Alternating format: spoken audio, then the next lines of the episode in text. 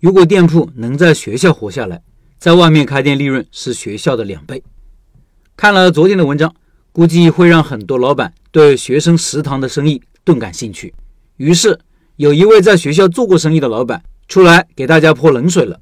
他说：“新手，请冷静一下，我来泼泼冷水。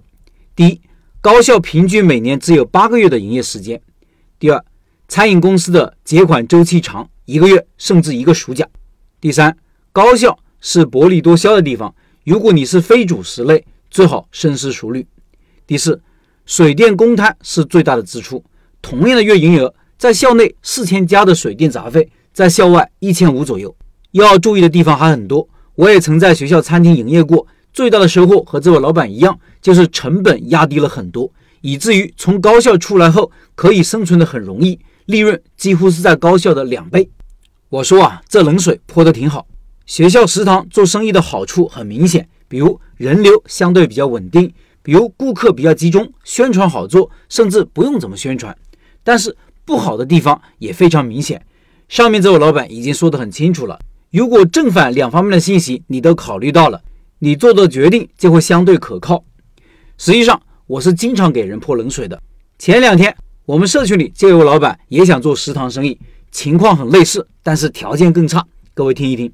他说：“老陈，我家亲戚在学校的采购部工作，学校的食堂现在重新装修，食堂窗口可以重新入局。他问我要不要去学校食堂窗口，有意的话可以帮我赞助。学校窗口的费用是一个月两千多块钱的服务费，就是洗碗、洗厨具、工具什么的不用带，卫生都不用搞。学校管进食材和原材料，然后抽取营业额的百分之二十二。”如果营业额不理想，抽取的比例会更高一些。学校里的早餐、午餐定价权在学校，粥两块钱，胡辣汤三块钱，原材料和品类的价格都不能自己控制。学校有一千多人，封闭式学校，二十四个窗口，四个高中学校，预计最少需要配备两个人，早上、中午、下午，你说能不能做呢？大家发现了没有？同样是高中食堂，但这位老板的情况比昨天那位老板的食堂情况要差很远。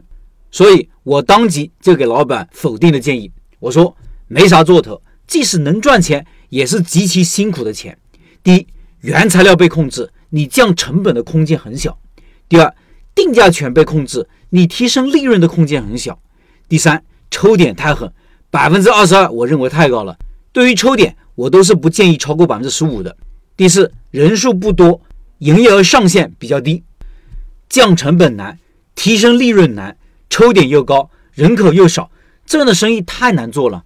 里面的老板实际上就是给食堂领导打工，然后是给学生打工。我说完之后，还有另外一个老板也给老板算了一笔账。他说：“我们就算笔账，一千个人，早上五块，中午十块，晚上十块，一天二十五块花到食堂，一天二十四个窗口，平均下来每个食堂就是一千零五十左右的营业额。食堂毛利不会太高吧？百分之五十吧？那你的毛利？”减掉扣点就是百分之二十八，减掉三个点的损耗，大约百分之二十五的利润，一天也就两百六十块钱左右。这时候还有两人工的工资没算呢，一人一百，还余六十。你可能会说，我不只做个平均数啊，但是大家也是这么想的呀。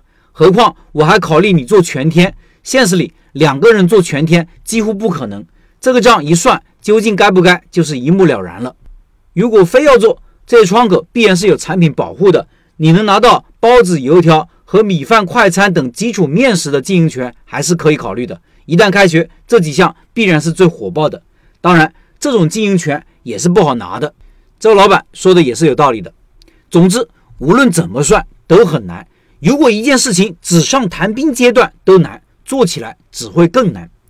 要不要进学校食堂，一定要考虑两个方面的因素：一是自己的产品的适应性，看学生是否喜欢。评价学生是否喜欢，不是自己的主观判断，最好有实力证明，别人做成了，被验证了，模式被打通了。第二是一定要考虑成本，就是原材料成本可以很低，原材料成本低就意味着毛利可以做得很高，或者价格可以定得很低，可进可退。昨天案例中的老板生意能做起来，得益于他的原材料成本比较低，尽管单价也低，毛利依然可以达到百分之六七十。要不然百分之二十六的扣点很难扛得住，百分之四十的净利率也几乎不可能。好，冷水泼完了，大家可以理性思考了。你还会那么激动吗？